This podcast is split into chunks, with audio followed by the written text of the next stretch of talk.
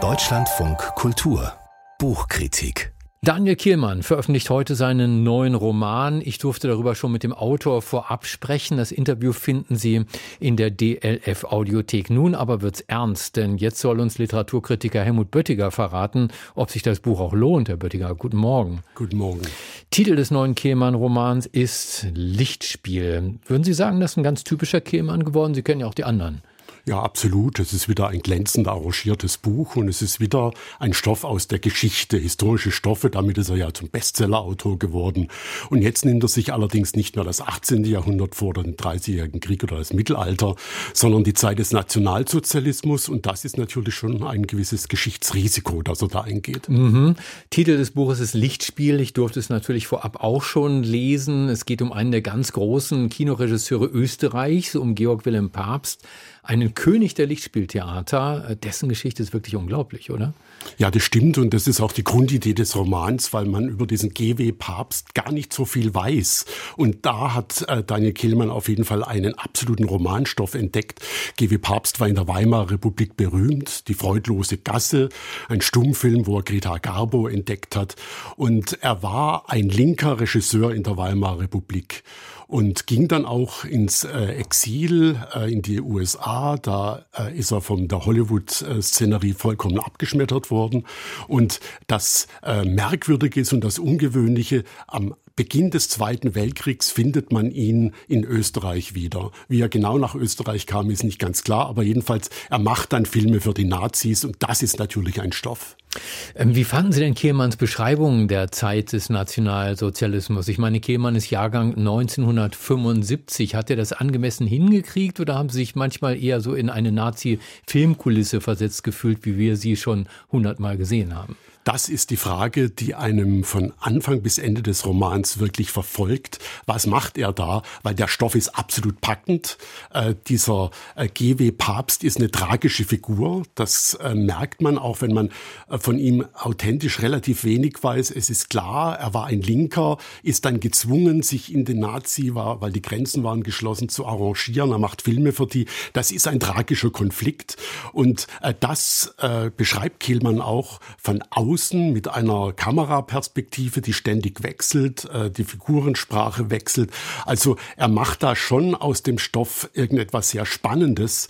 Und die Frage ist, äh, ob er mit seinen Formkünsten äh, dem gerecht wird, die Zeit des Nationalsozialismus adäquat zu beschreiben. Das fragt man sich von Anfang bis Ende. Wie würden Sie denn überhaupt sagen, wie Kehlmann erzählt? Also wie sehen Sie das? Das ist sehr filmisch. Äh, der Stoff ist ja ein Filmregisseur und man merkt, dass äh, Daniel Kehlmann sich da sehr gut auskennt. Sein Vater ist ja berühmt gewesen durch seine Josef Roth-Verfilmungen. Kehlmann kennt das Filmhandwerk, das merkt man auch in den Beschreibungen, wie G.W. Papst äh, inszeniert. Die Schnitttechnik von G.W. Papst ist alles sehr gut und nachvollziehbar dargestellt. Und so ist der Roman auch geschrieben. Kurze Schnitte.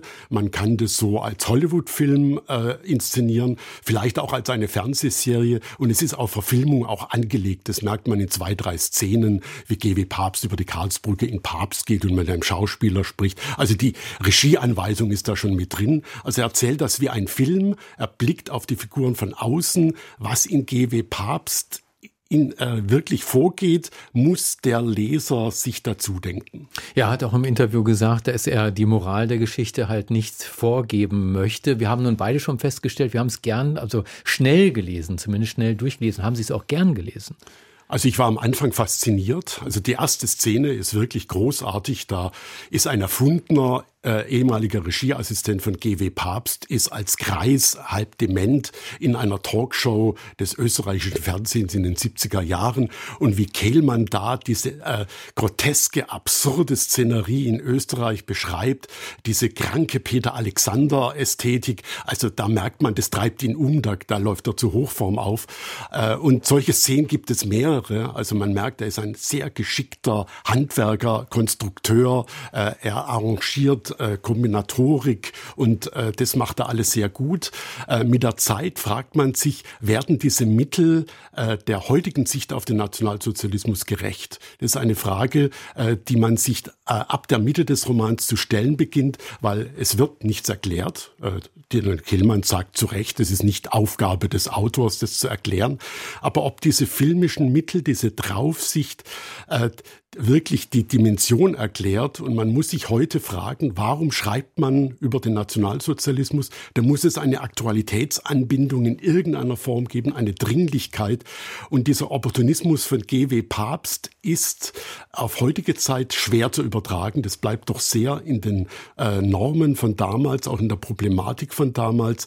Und es ist vor allem ein historischer Stoff, aus dem Funken geschlagen werden. Und da bleibt so ein bisschen ein Gefühl des Ungenügens am Schluss des Romans. Das sagt Helmut Böttiger. Herzlichen Dank über Daniel Kehlmanns neuen Roman Lichtspiel erscheint heute bei Rowold. 470 Seiten kosten sie im Buchhandel 26 Euro.